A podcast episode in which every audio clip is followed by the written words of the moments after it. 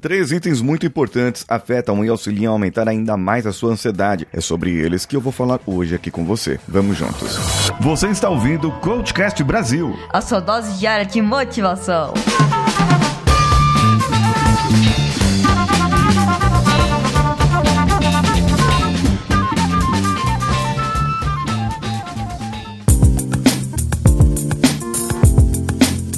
Alô você, esse é o Coachcast Brasil e eu sou Paulinho Siqueira. Existem três coisas que podem causar ansiedade ou aumentar a ansiedade que já existe em você. A ansiedade, falando em termos gerais, é um ciclo em que o seu corpo se submete a ter mais medo, medo do que vai acontecer, e fica nesse ciclo direto, fazendo com que gere crises de ansiedade, tremedeira, sudorese e, e tudo isso causado pelo acúmulo de adrenalina no seu corpo, gerado aí pelo seu cérebro, pelo pensamento, e que vai te dar palpitação e um monte de outros problemas, preparando o seu corpo para luta ou fuga, sendo que você não tá lutando nem fugindo de nada. Bem, o primeiro item que causa isso é o mau planejamento. Uma vida sem planejamento, você não consegue dar conta daquilo que você precisa dar conta, e com isso você acaba procrastinando, digamos assim, porque você acaba fugindo desse seu mau planejamento momento. Afinal de contas, você pode esquecer uma tarefa, esquecer uma conta, esquecer um,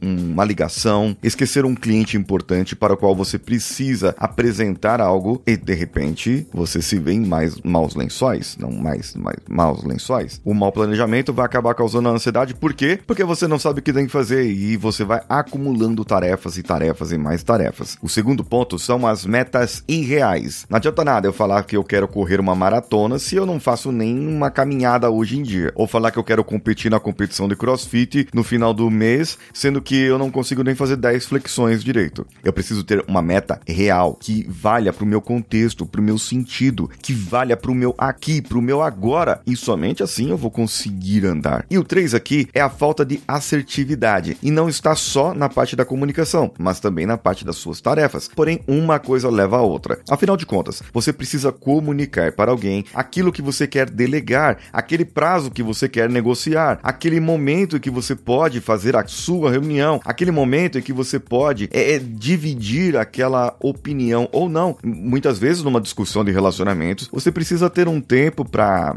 maturar uma determinada ideia ou um momento certo para você falar com o seu chefe que você precisa de alguma coisa. Tudo isso faz parte da assertividade. E para que você não sinta culpa no futuro daquilo que você não falou, precisa de assertividade. E para que você possa possa dar conta daquilo que você precisa dar conta, das suas tarefas do dia a dia, e precisa alguma coisa delegar para outra pessoa? Assertividade. Bem, quais são os antídotos aqui? Alguns estão meio implícitos, mas eu tenho três antídotos. O primeiro é a gestão produtiva. Você precisa ter uma gestão de produção, não de produção de fábrica, não de produção de indústria, mas da produção da sua vida. Quais são os modos, os pontos onde você gera mais resultados, aqueles os quais você faz rapidamente. Isso aí é um ponto importante. Trace isso primeiro, trace isso e coloque no seu planejamento para que você comece a ter mais saídas. O planejamento também de você fazer semanalmente. Não adianta você fazer o planejamento no dia, na hora que você vai fazer. Planeje a sua semana, sempre com algumas horas extras para demandas extras. Isso aí vai ajudar você. Principalmente aqui para ajudar no segundo ponto, segundo antídoto, que é o emocional. Você precisa gerir as suas emoções emoções, entender, ter uma escuta superativa e saber as suas emoções. E a gestão da comunicação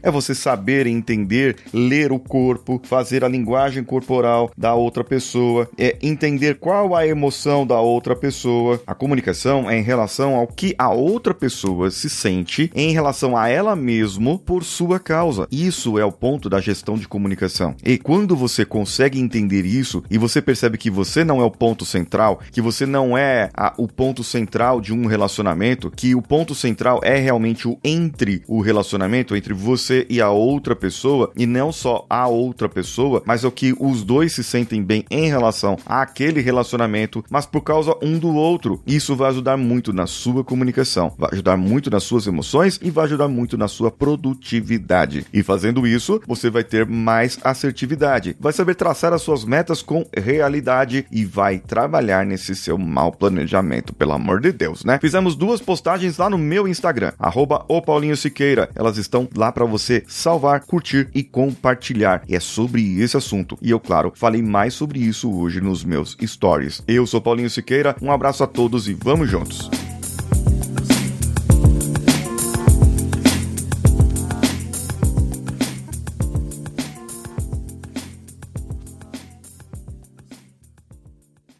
Esse podcast foi editado por Nativa Multimídia, dando alma ao seu podcast.